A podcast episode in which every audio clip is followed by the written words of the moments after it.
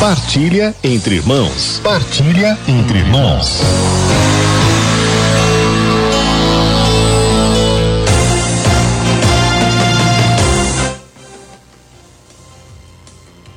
Em reflexão e silenciar o nosso coração para ouvir aquilo que o Senhor nos ensina através da sua igreja.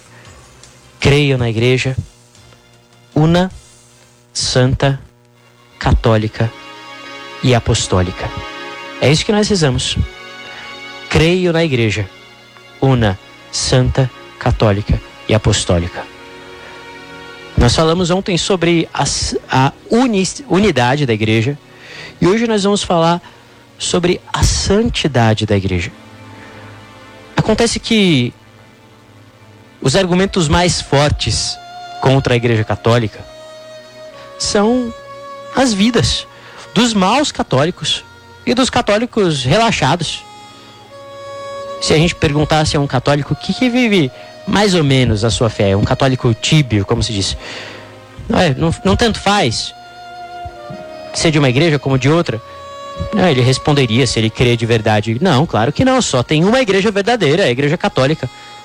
Mas ele ficaria como um mentiroso, não é verdade? Diante dos seus amigos que não são católicos. Porque ele continua a se embebedar, ele continua a falar mal dos outros, se envolver em conversas maliciosas, continua a viver todo tipo de moralidade, desonestidade. Sabemos que esses homens e mulheres Graças a Deus não são maioria. Mas todos nós corremos o risco de dar contra-testemunho da santidade da igreja.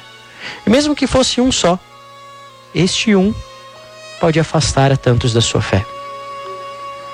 É claro que sempre haverá pecadores. Até o final do caminho, o Senhor continua a nos sustentar em sua misericórdia. E não obstante, Jesus sublinhou que a santidade é uma das notas distintivas da sua igreja. Ele diz no Evangelho: pelos seus frutos os conhecereis. Ou seja, pelos frutos de santidade é que se distingue a verdadeira igreja de Cristo. O catecismo, ao responder a pergunta: por que é santa a igreja católica? Aquele catecismo antigo, né? Diz assim: a Igreja Católica é santa porque foi fundada por Jesus Cristo, que é santo.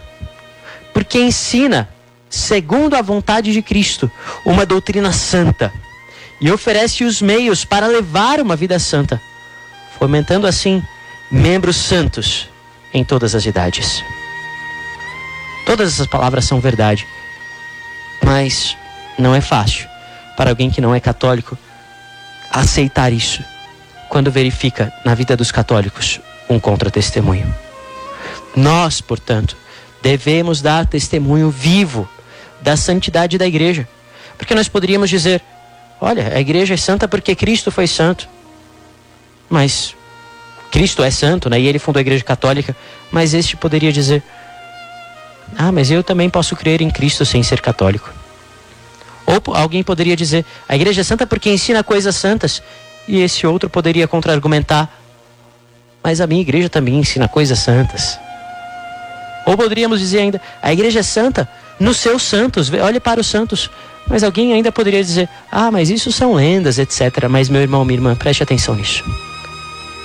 Não existe argumento contra o testemunho de vida. Uma vida santa, uma vida reta, é o maior argumento pela santidade da igreja. Não existe coisa que atraia mais conversões do que um testemunho vivo de santidade. Nós cremos que a igreja é santa. A igreja é, como diz um, uma antiga expressão, imaculada, feita de imaculados. A igreja não é, veja, às vezes se diz aquela expressão, santa e pecadora. Não, nós não dizemos isso. A igreja é santa, feita de homens pecadores. Mas a igreja em si permanece intacta em sua santidade. No entanto, cabe a nós buscar verdadeiramente com retidão uma vida santa.